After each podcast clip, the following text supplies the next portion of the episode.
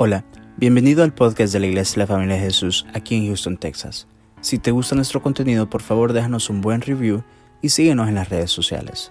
Nuestra visión como iglesia son las familias. Esperamos que este episodio sea de mucha bendición para tu vida. Somos tu familia. Dispuestos a recibir lo que tú tienes para nosotros, Señor. Háblame, Señor, en el nombre de Jesús. Usa mis labios, Señor para enseñar, para predicar con denuedo en el nombre de Jesús y declaramos que la presencia de tu Espíritu Santo está en medio de nosotros. Limpiamos los aires en este lugar en el nombre de Jesús Háblanos a cada uno de que cada uno tenemos un llamado, que somos escogidos por ti, Señor, para obedecer a tu llamado, para hacer tu voluntad, Señor, en el nombre de Jesús. Queremos florecer, Señor, y no queremos quedarnos como estamos. En el nombre de Jesús, amén y amén. Pueden sentarse, hermanos. Antes de predicar, estaba realmente estuve viendo si sabe esta prédica o no por los eventos que pasaron en esta semana.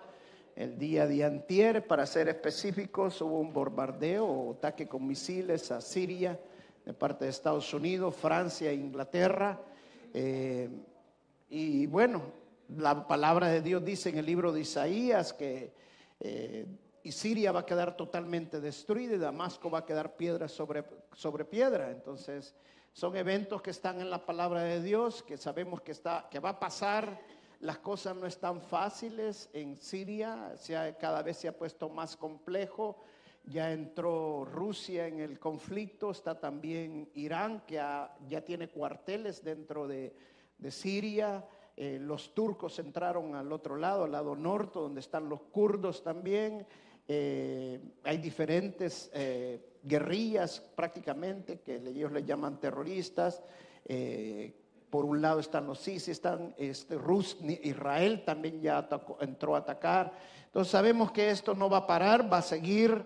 Eh, oremos también por Siria porque son muchos niños los que están muriendo, eh, están falleciendo, familias, eh, mujeres que están ocultas con sus niños para librarse de los, de los, de los ataques. la verdad que no es nada bonito estar en una guerra. Yo pasé una guerra y creo que las guerras son del diablo y la verdad que no es bueno, no es bueno. Hay que orar mucho por Siria, por lo que están pasando, pero no voy a predicar de eso, no voy a enseñar de eso, lo voy a dejar para en otra época, que sigan avanzando las cosas, que sigan aclarándose muchas cosas también. Sino que voy a hablar esta mañana, le puse como, tema solo palos. Dígale que está a la, a la, a la par, solo palos, dígale. Parece un tema un poco, un poco raro, pero más adelante ustedes lo van a entender por qué le puso así. Vamos a Éxodo capítulo 4, verso 1. 4 capítulo, Éxodo capítulo 4, verso 1. ¿Están conmigo? Dice la palabra de Dios en el nombre del Padre, el Hijo y el Espíritu Santo. Entonces Moisés respondió diciendo, he aquí, he aquellos, he aquí que, que ellos no me creerán ni oirán mi voz porque dirán, no te has, no te ha parecido Jehová. Y Jehová dijo, ¿qué es eso que tienes en tu mano? Y respondió Moisés, una vara o un palo. Él le dijo, échala en tierra. Y él echó en tierra y se hizo una culebra o una serpiente. Y Moisés huía de ella. Entonces dijo Jehová a Moisés, extiende tu mano y tómala por la cola. Y extendió su mano y la tomó y se volvió un palo otra vez en su mano. Por esto creerán que se te ha parecido Jehová, el Dios de tus padres, el Dios de Abraham y el Dios de Isaac y el Dios de Jacob. Wow. Dice que en el verso 5 Dios le dice a Moisés, porque Moisés estaba dudando, no creía que él tenía que ir y me dice, no me van a creer. Y Dios le dice, por esto te van a creer. ¿Por qué le iban a creer? Por su palo, por su vara. Amén. Por eso le iban a creer. Todo lo que iba a hacer es simplemente era usar esa vara. Pablo dice en la carta a los Corintios, no vine a ustedes con palabras, sino con demostración de poder. Amén. Entonces, entendamos nosotros de que cuando se demuestra el poder de Dios, es cuando nosotros somos transformados muchas veces en nuestras vidas. Por eso Pablo dijo, para que su fe no esté fundamentada en la palabra, sino que en el poder de Dios. Entonces, Moisés tenía que usar esta vara. Moisés jamás había visto que esta vara hiciera un milagro. ¿Cuál era la diferencia de esta vara? ¿Qué tenía de especial esta vara? No tenía nada de especial, solamente era un palo. Eso era todo. Era un palo simple sencillamente. Lo que hacía especial esta vara era que le pertenecía, que el dueño era Moisés. Entonces, ¿qué significa esto en nuestras vidas?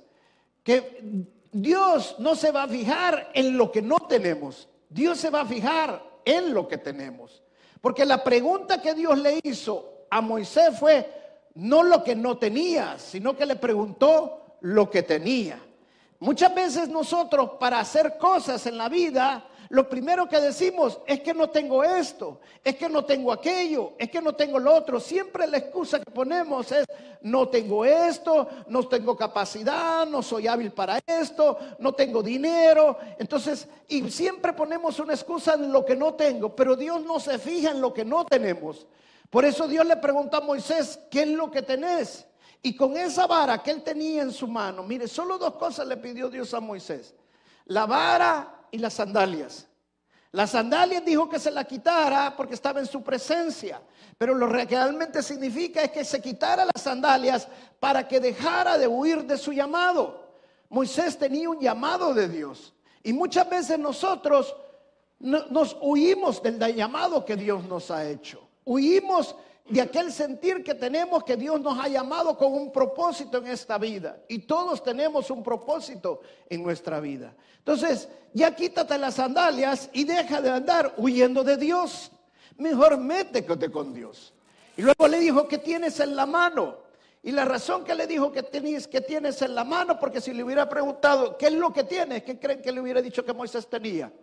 ¿Qué le hubiera contestado? Nada. ¿Por qué? Porque para él el palo no era nada. Pero no, Dios le preguntó, ¿qué tienes en la mano? Y muchas veces nosotros tenemos cosas, pero pensamos que no tenemos nada. Pero Dios cuando nos pregunta, nos hace preguntas específicas. ¿Por qué? Porque Dios nos va a usar con lo que tenemos. Dios no nos va a usar por nuestra capacidad, Dios no nos va a usar por nuestra habilidad, Dios no nos va a usar por quién somos nosotros, Dios nos va a usar porque Él se va a glorificar a través de nuestras vidas. Amén. Por eso Dios quiere llenar nuestras vidas. Y este palo, hasta este momento Moisés no había visto nada que este palo hiciera. Era solamente un palo. Nunca había hecho un milagro, nunca había hecho nada con este palo. Solo le había servido para apoyarse y para arriar a las ovejas o a los animales. Para nada más le había servido ese palo. Pero con ese palo, después que Dios lo llena, Moisés hace grandes milagros con ese palo. Hizo las diez plagas de Egipto abrió el mar rojo para que pasara el pueblo de Dios con ese palo. Cerró el mar rojo para que quedara soterrado el ejército del faraón con ese palo. Sacó agua de una piedra con ese palo. Simple y sencillamente con un palo. Qué cosa más maravillosa cuando Dios llena algo, cuando Dios unge algo. Eso no es lo mismo siempre. Dice la palabra de Dios que ahora los palos somos nosotros. Miren segunda de Corintios capítulo 4 verso 7 dice, "Pero tenemos esto en tesoros en vasos de barro, para que la excelencia del poder sea de Dios y no de nosotros."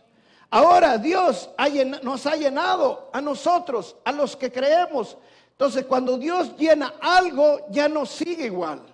Qué hermoso cuando Dios cambia y llena tu alabanza. Qué hermoso cuando Dios llena y cambia nuestra predicación. Una predicación sin unción no es nada. Una alabanza sin unción no es nada. Pidámosle a Dios que llene nuestra alabanza, pidámosle a Dios que llene nuestra predicación, pídele a Dios que llene tu matrimonio, pide al Señor que llene tus hijos, pide al Señor que llene tu casa, porque cuando Él llena lo que llena, todo cambia, ya no sigue igual, amén.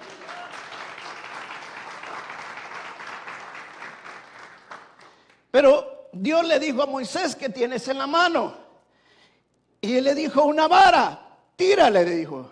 Y mira, cuando Moisés tiró la vara, la vara se hizo una culebra, se hizo una serpiente. Encontramos esto mismo cuando el Moisés fue donde el faraón y le dijo que dejara ir a su pueblo. Y el faraón le dijo, ¿con qué autoridad tú me lo dices? ¿Por qué me vienes a decir esto? Y Moisés tiró la vara y la vara se hizo serpiente. Entonces el faraón vino y llamó a sus magos. Y sus magos vinieron. Y los magos también tiraron sus varas y también hicieron serpientes. Muchos intérpretes dicen de que los magos no pueden hacer milagros, sino que engañan a la gente. Y lo que hicieron fue que las varas, las culebras estaban cubiertas de silicón que se hacían firmes y que cuando las tiraban a la, a la, a la tierra se quebraba el silicón y era como que rompiera la cáscara donde estaban las culebras y las culebras salían. Pero ¿qué es lo que pasó? lo que pasó en la historia es que la culebra de, o la serpiente de Moisés se comió las serpientes de los magos. ¿Sabe por qué pasa eso, hermano? Porque nosotros no debemos confiar en lo que el mundo tiene, no debemos confiar en lo que el mundo nos dice. Hermano, nada ni nadie puede hacer los milagros que Dios puede hacer, ni la Virgen María, ni la Santa Muerte, ni nadie. El único que lo puede hacer, ¿quién es? Dios, el Dios Todopoderoso, para Él es la honra y la gloria. Amén. Entonces dice que Moisés tiró la vara y se convirtió en serpiente. ¿Y sabe qué hizo Moisés? Empezó a correr huyendo de la serpiente. Yo hubiera hecho lo mismo también. Yo hubiera corrido, no hubiera querido que me mordiera la serpiente. Pero ¿sabe qué significa eso, hermanos? Que muchas veces nosotros corremos de nuestro llamado. Y estamos huyendo de Dios, estamos alejándonos de Dios. Y ya sabemos que muchas veces sabemos que Dios quien nos está llamando, pero seguimos corriendo. Y a mí me pasó, yo pasé como tres años o cuatro años diciendo a la iglesia que yo no era el pastor de la iglesia, que una vez iba a venir el pastor de esta iglesia. Hasta que entendí que Dios me había llamado a mí. ¿Y sabe por qué? Porque muchas veces tenemos miedo. ¿Cuál era mi miedo? Mi miedo era de que si iba a ser pastor, ¿cómo iba a ser para vivir? Mi miedo era el dinero. Yo estaba dependiendo del dinero y no estaba dependiendo de Dios. Y muchas veces nosotros tenemos miedos de cosas que nos pasan en nuestras vidas. Y por eso Dios quiere que enfrentemos esos miedos. Por eso Dios le dijo a Moisés que agarrara a la culebra por la cola.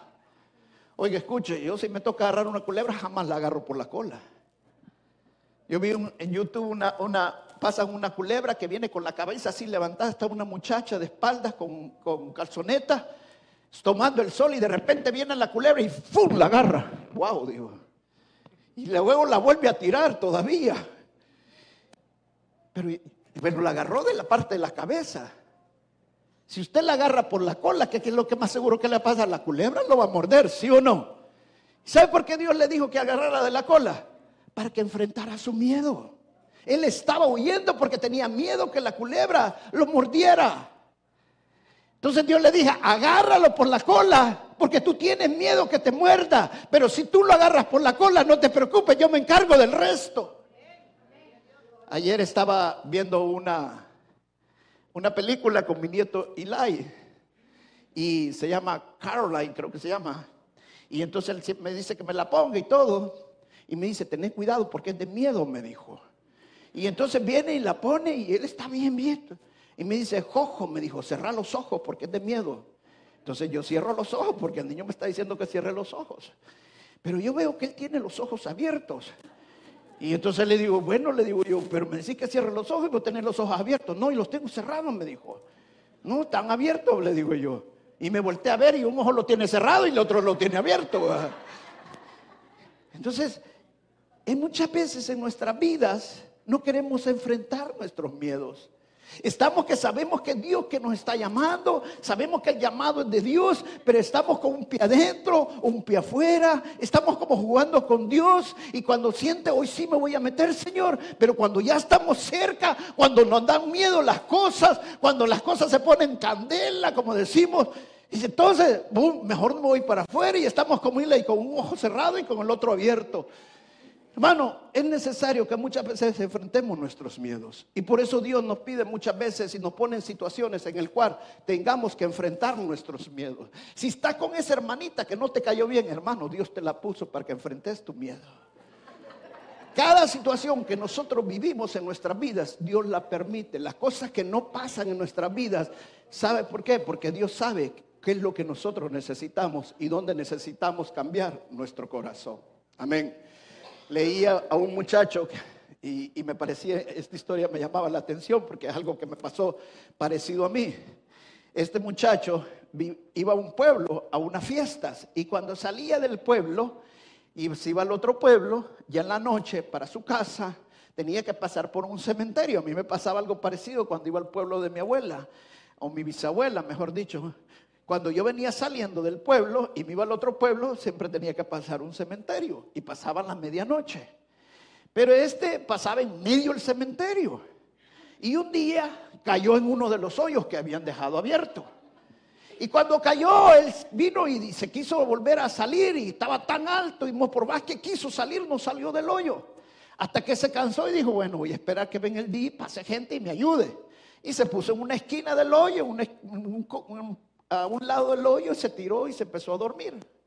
Al ratito cayó otro en el mismo hoyo, pero cayó en la otra esquina. Él se quedó callado, el otro no lo miraba porque estaba oscuro. Y empezó a querer hacer lo mismo, saltar del hoyo y saltar y saltar, y no podía salir del hoyo.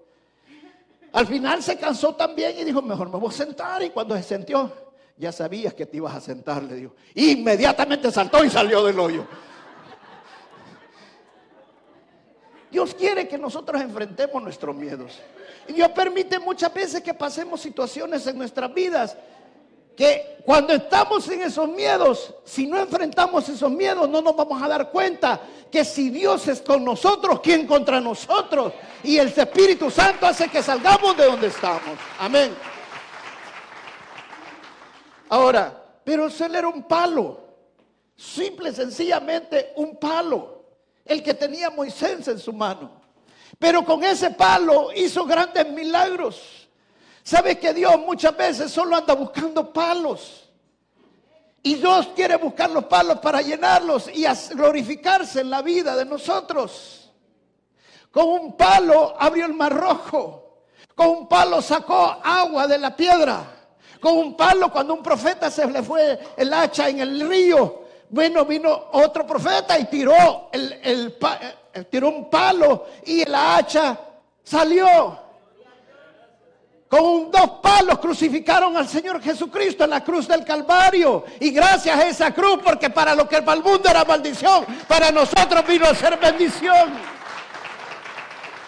Solamente eran palos, hermanos, pero los palos, cuando Dios los usa, Él se glorifica y se glorifica grandemente. Ahora te voy a hacer una pregunta. ¿De dónde crees que Moisés sacó ese palo? Del desierto. Él a través del desierto, él agarró ese palo, porque ese palo le iba a servir para sostenerse, ese palo le iba a servir para arriar las ovejas. Hermano, cuando pasas por el desierto, Dios permite que pases por el desierto, pero para que no salgas sin nada, sino que para que salgas mejor que como estabas antes. Muchas veces nos lamentamos cuando estamos en el desierto. Hoy, ¿por qué tuve que pasar esto? ¿Por qué me le pasó a mi hijo esto? ¿Por qué me pasó a mi esposo esto? ¿Por qué me, por qué me quitaron la casa? Hermano, todo lo que vivimos y todo lo que pasamos es porque Dios se va a glorificar en nuestras vidas. No salgas sin nada del desierto. Es mejor que agarres ese palo, que te apoyes en ese palo, porque ese palo se va a glorificar el Señor en tu vida. Ahora, lo que me parece maravilloso de esto es que Moisés tiró el palo, lo, golpeó contra la tierra y después Dios le dice que lo agarre por la cola. Lo cual yo no lo hubiera hecho porque Dios tiene órdenes, hay veces bastante ilógicas y bastante insensatas. Pero esa es la fe.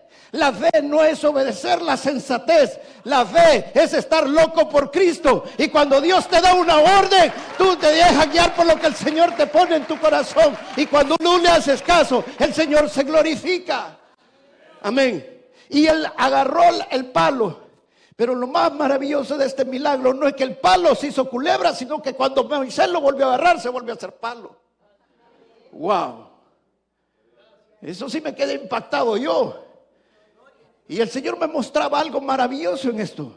¿Sabe por qué? Porque lo más sobrenatural que tú puedes, puedes hacer es ser natural cuando Dios te ha usado sobrenaturalmente.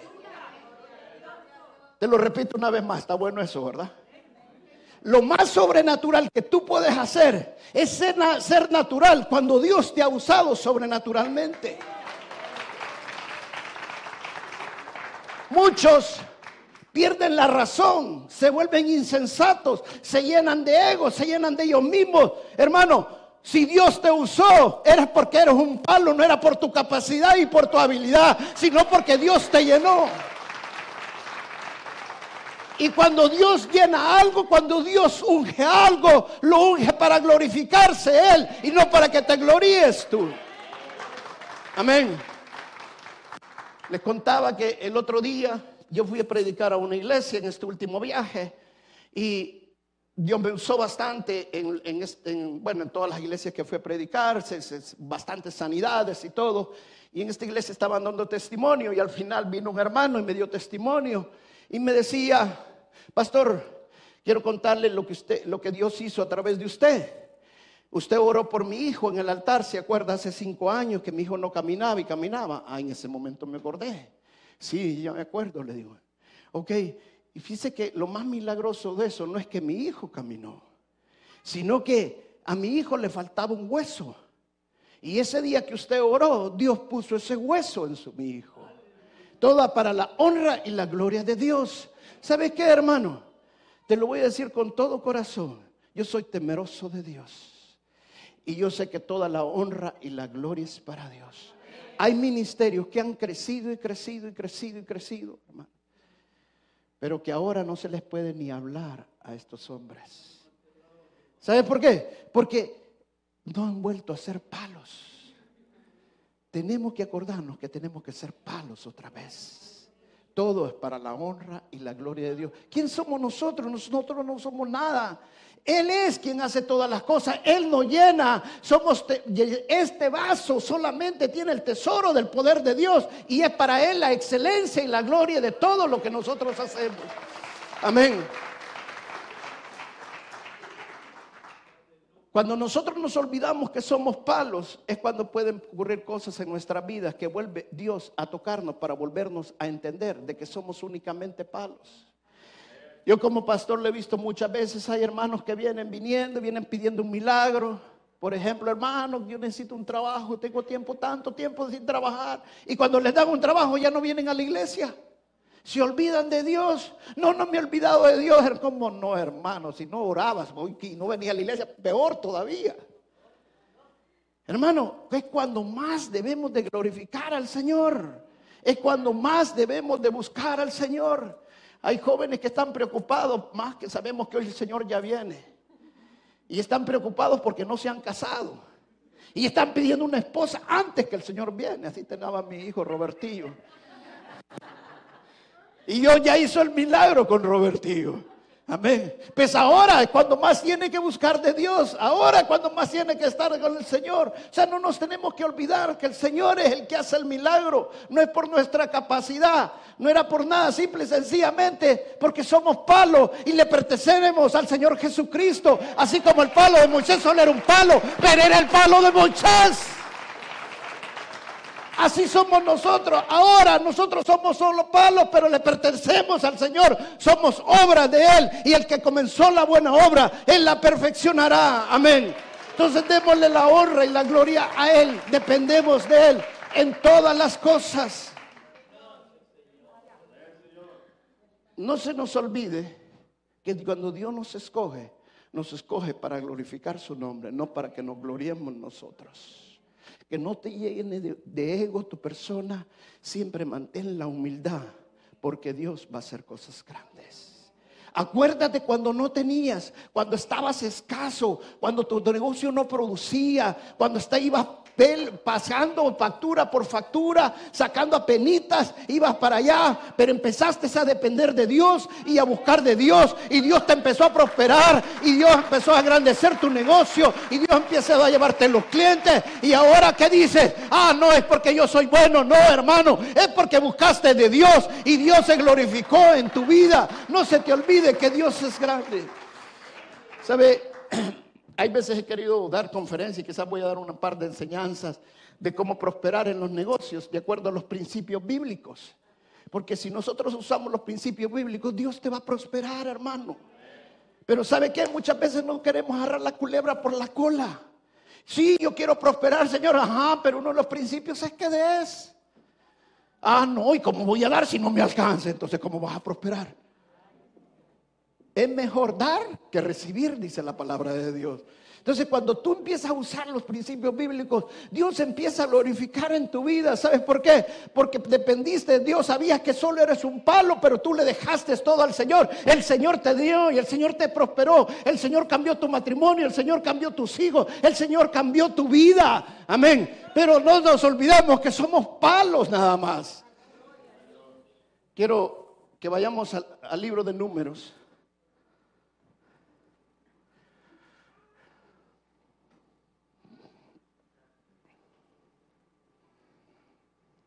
Capítulo 17, verso del 2 al 5.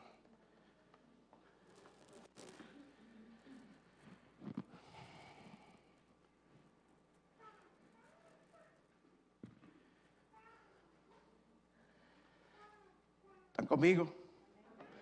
Quiero que todos lo tengan porque quiero que leamos esto bien. Dice el 2 al verso 5. ¿Están conmigo? Habla a los hijos de Israel y toma de ellos una vara por cada casa de los padres, de todos los príncipes de ellos, doce varas conforme a la casa de sus padres, y escribirás el nombre de cada uno sobre su vara. Y escribirás el nombre de Aarón sobre la vara de Leví porque cada jefe de familia de sus padres tendrá una vara y la pondrás en el tabernáculo de reunión delante del testimonio, donde yo me manifestaré a vosotros. Y mire lo que dice, y florecerá la vara de Aarón que yo escoja, dice el Señor, y haré cesar de delante de mí las quejas de los hijos de Israel con que murmuran contra vosotros. Hermanos, somos solamente palos. Dios es quien escoge los palos. El Señor Jesucristo una vez no había un ciego que no podía ver y cuando el Señor le untó y lo hizo lavar después el lodo que le había untado, le dijo, ¿qué ves ahora? Y este es lo que dice, veo a los hombres como palos.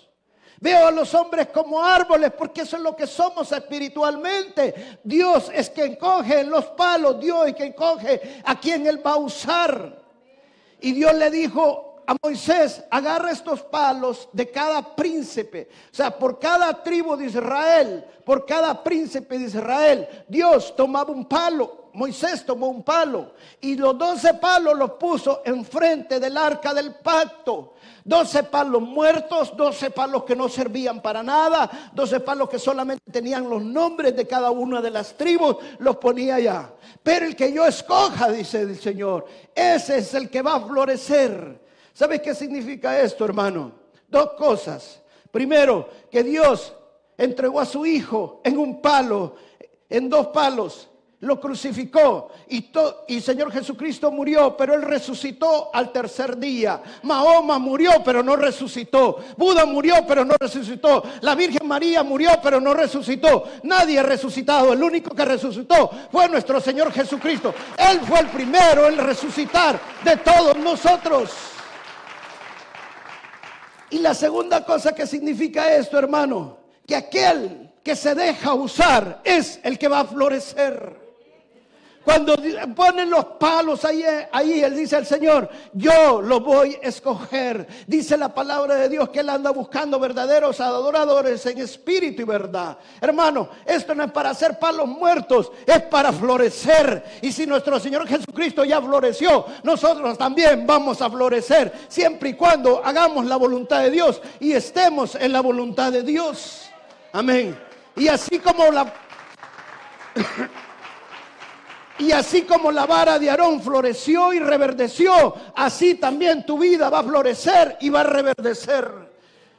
Cuando tú haces la voluntad de Dios, tú buscas al Señor de todo corazón. No vienes a la iglesia por el pastor, no vienes a la iglesia por un hermano o una hermana, no vienes a la iglesia por otras intenciones, más que buscando de Dios cuando tienes tu ministerio, no únicamente para que te vean o a ver qué resultado dan, sino que haces tu ministerio para la gloria de Dios. Entonces va a florecer. Cuando yo empecé a ir a la iglesia, mi esposa se convirtió antes que mí, como dos años antes, y después me convertí yo. Pero mi esposa fue la que me llevó a los pies del Señor. Y mi esposa me invitaba y yo le decía, no, que vamos a ir a la iglesia, le decía yo. No, eso es para las mujeres, decía yo. Anda vos. Pero de repente ella me empezó a decir, no, mira, vamos a la iglesia, te voy a invitar a comer. Ay, eso me parece la cosa bien, decía yo. Íbamos a la iglesia y empecé a ir a la iglesia y empecé a, asistir a la iglesia, pero iba como, como cualquiera, iba a la iglesia. Y así me convertí y empecé a ir, seguí yendo a la iglesia. Y pasé yendo a la iglesia mucho tiempo de esa manera, convertido. supuestamente ya hay un hijo de Dios, buscando de Dios. Cuando me vengo a los Estados Unidos, me llama el Señor. Me gustaba leer la palabra, me gustaba enseñar, me gustaba esto, me gustaba aquello. Y Dios me llama acá, me empiezan a decir pastor, no me gustaba que me dijeran pastor, hasta que entendí que Dios me había llamado pero nada cambiaba. ¿Sabe hasta cuándo cambió todo? Hasta que morí a mí mismo. Hasta que entregué todos mis deseos, todo lo que yo deseaba, se lo entregué al Señor.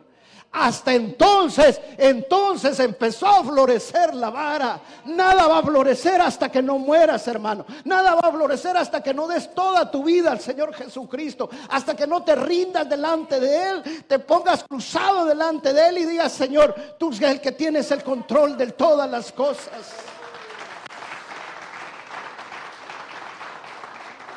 Y nada va a funcionar hasta que no mueras a ti mismo.